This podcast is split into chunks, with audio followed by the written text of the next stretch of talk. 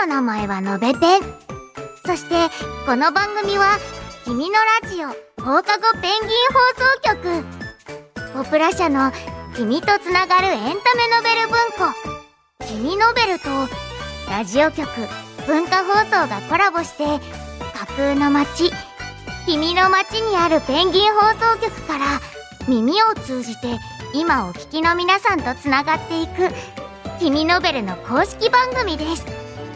僕のべペンは君の街に住んでいるペンギン。新しいもの面白いものそして何より本が大好きなんだ。君のラジオではわっちゃんしょうくんの2人が楽しい情報をたくさん届けてくれるよ。今日はどんなお話かな？さあ始まるよ。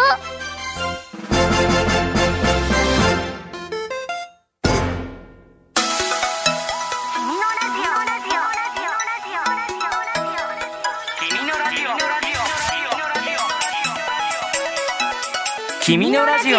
放課後ペンギン放送局。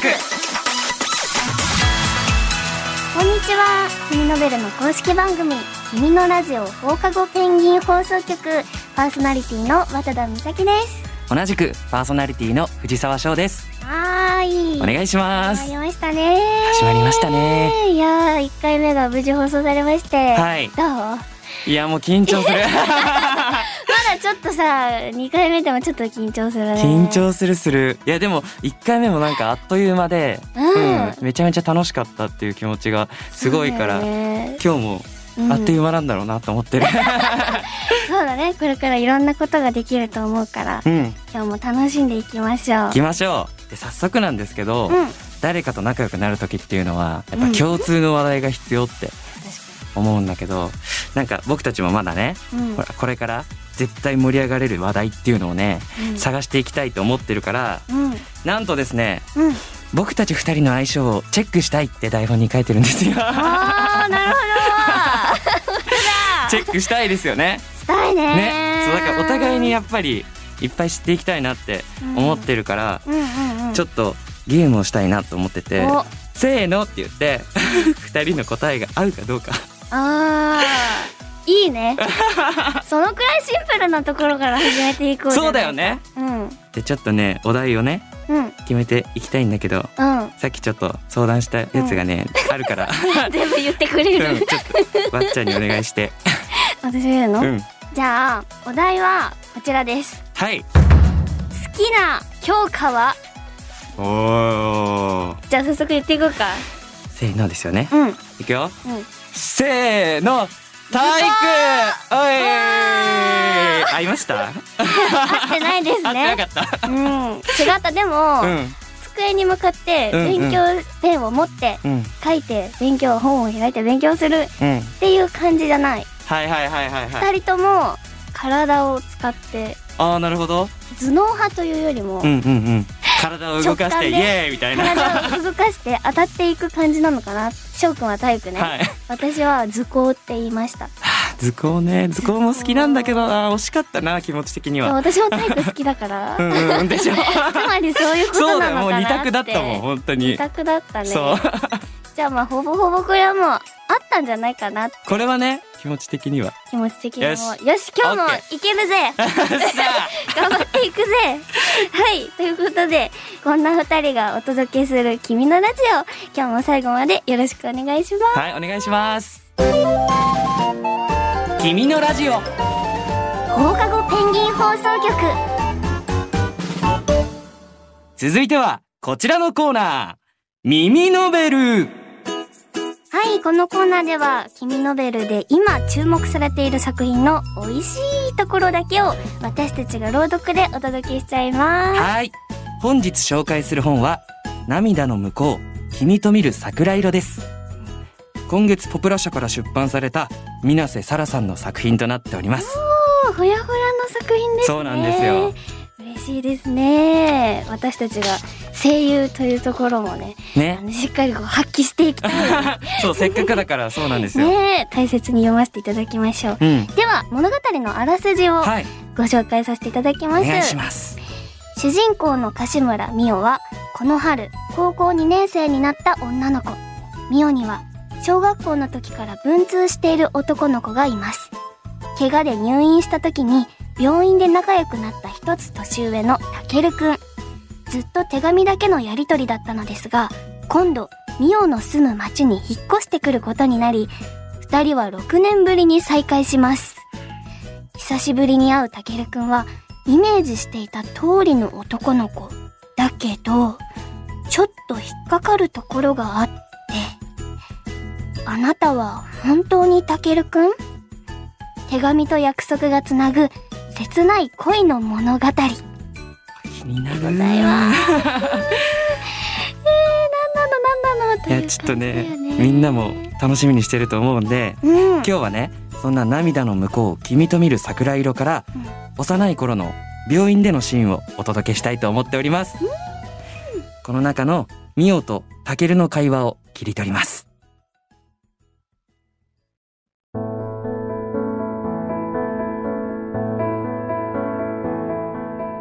この病院でタケルくんと出会ったのは、私が小学5年生の時。タケルくんは、心臓の大きな手術をするため、遠い町からお母さんの実家のあるこの町に来て、ここに入院していた。私と会った頃、もう手術は終わった後で、タケルくんは随分元気だった。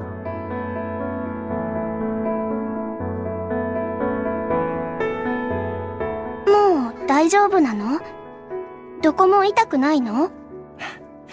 大丈夫だよもうすぐ退院できるんだいいなあ私はまだなの。リハビリしなくちゃいけないんだって。入院している子供が集まるプレイルームで、私は車椅子に乗ったまま、タケルくんとそんな話をした。タケルくんは、私と一つしか年が違わないのに、とても落ち着いた、穏やかで優しい子だった。だから、人見知りの私でも、すごく話しやすくて、すぐに打ち解けることができたのだ。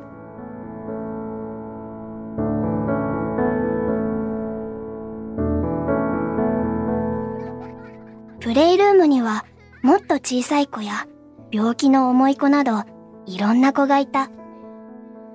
中にはもうずっと、学校に行けていない子もいた。私は車椅子に乗っていたけど、もうすっかり元気で、怪我が治れば学校に行ける。年も上の方だから、しっかりしなくちゃって思っていた。でも、入院が長引いてなかなか退院できずにいると、私はだんだん不安になってきた。それでその不安をつい、優しいタケルくんに漏らしてしまったのだ。新学期になって、まだ一度も学校に行ってないの。きっともう、仲良しグループができちゃったよ。私、クラスで一人ぼっちかも。ただでさえ新学年は友達ができるか心配なのに、今年は完全に出遅れてしまっている。すでに出来上がったグループに自分から飛び込んでいく勇気は私にはなかった。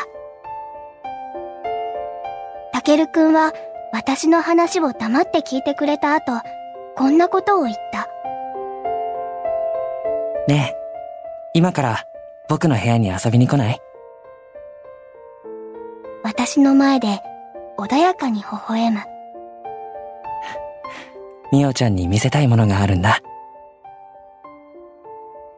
私が首をかしげていると、たけるくんは後ろに回り、車椅子を押してくれた。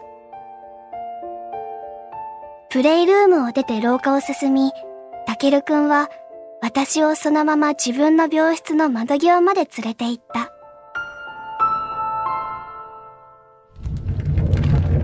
たけるくんの部屋は個室で、私の病室と反対側にある。だから、部屋の様子も、窓から見える景色も、私の部屋とは全然違った。ほら、あれを見て。たけるくんが病室の白いカーテンを開く。そこで私は見たこともない景色を見る。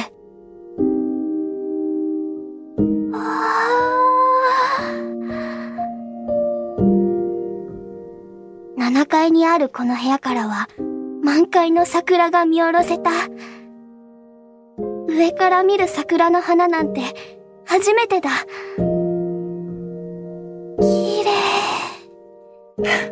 ね、綺麗でしょ？たけるくんが自慢げに言う。僕一人で見るのはもったいないって思って、みおちゃんにも見てほしかったんだ。その言葉に私は嬉しくなった。淡くて優しい桜色が私の不安をかき消してくれるように思えた。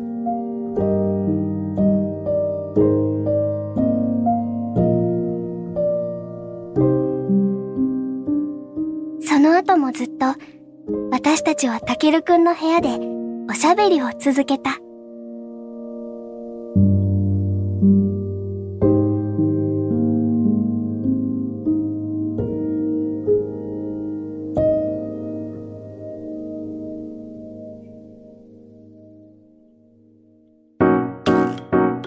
ということで、涙の向こう、君と見る桜色、いかがでしたか？いかがでしたでしょうか？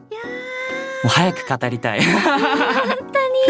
あの、今回はね、あの、うんうん抜粋してうんね、うん。だったんだけど、私たちはもうね、読破。そう、全部読んじゃったんですよ、なんと。読んじゃってるんですよね。早く皆さんにも読んでいただきたい。本当に読んでて、うん本当書いてるけどやっぱ切ないっていうのうがん、何回も泣きそうになっちゃって、私も泣いちゃった。泣いちゃった？うん。いや本当本が好きな子うんいろいろなんかね想像して。涙しちゃうんじゃないかなって思うあとさうんやっぱりこれ手紙？うんうん約束でこう繋がっているっていうのがあって、そう手紙がね、うん。出てくるんですね、やっぱり。ね文通のね。そう。うん。これくらい言ってもいいよね。大丈夫大丈夫大大丈夫大丈夫。そう、そのさ、手紙の文章をさ、うんうん。私たちも、ミオが読んでるのと同じように、うんうん。この紙に書かれた文字を私たちもなんか、一緒にこう読んでるような感じがして、うんうんこのリアルタイム感。自分も手紙をもらって、こう読んでるみたいなわかる。あのねそれを読みながら、うん。先が見えないようにほらわかる？やっぱりほら右からさこう読んでいくとさ左側にこっちにちょっと見えてくるじゃない先が。それを絶対に読まないぞっていう気持ちでこう一文一文を読んでえそうなの？みたいな。ドそうなの。キドキを味わうみたいなのをやっちゃったんだよね。ドキドキする。ね。やっちゃう、ついついやっちゃう。わかる。どうですか？なんか今読んで。読んだところで気になるところ、うん。うん、このシーンは回想のシーンだから、うんその当時のうんうん。二人の姿がうん。セピア色っていうセピア色？わなんていうの？かるのかなみんな？使いたがる。うんうんうん。あの、なんかちょっと茶色っぽい感じ、なんかすごい昔の写真のはいはいはいはい。あのカ映ラ像版カラフルって感じじゃない淡い色の。そう淡い色の感じで脳内ですごい再生されてて、うんうんでも本当にそのたけるくんがうんうん。頼れる存在だったんだなっていうのがこのみおちゃんの性格でこんな風に自分の気持ちをこう話せるっていうところがやっぱ描かれてるから、すごいたけるくんの存在の大きさっていうのがわかるよね。うんうん。俺もなんかこれをね読みながら思い出してみたのね、あの56年生どうだったかな？みたいな。うん。やっぱねその時のなんか出会いってうん今もやっぱり結構覚えてて、うん。そうそうちっちゃい頃のうんうんうん。出会いってやっぱ印象に残ってるなっていうのとうん。ちょっと怪我してさうん。入院したことがあってああそうそう。その？入院した時ってうん。やっぱ1週間でもめちゃめちゃ長いの。そうそうだから本当になんかずっとほらベッドにいなきゃいけないとかやることもなくてみたいな感じで、でその中でこうたけるくんと会った何この衝撃っていうの？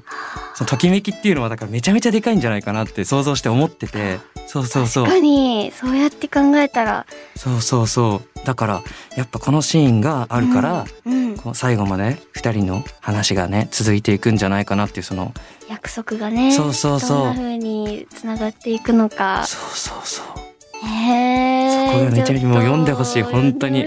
もう今全部言いたいんだけど。そうそう。これはねもうね言いたいけど読んでそうそうそう。で感じて感じてほしい。いたいですうん。ね。というわけで今回ご紹介した「涙の向こう君と見る桜色」の詳しい情報は君ノベルのホームページに載っているので気になったらぜひチェックしてください。以上今月の耳ノベルのコーナーでした。君のラジオ。放課後ペンギン放送局君ノベルの公式番組君のラジオ放課後ペンギン放送局いかがでしたか？いかがでしたでしょうか？今日は初めてのねミニノベル、ね朗読コーナーやってね。ね早速できて嬉しかった。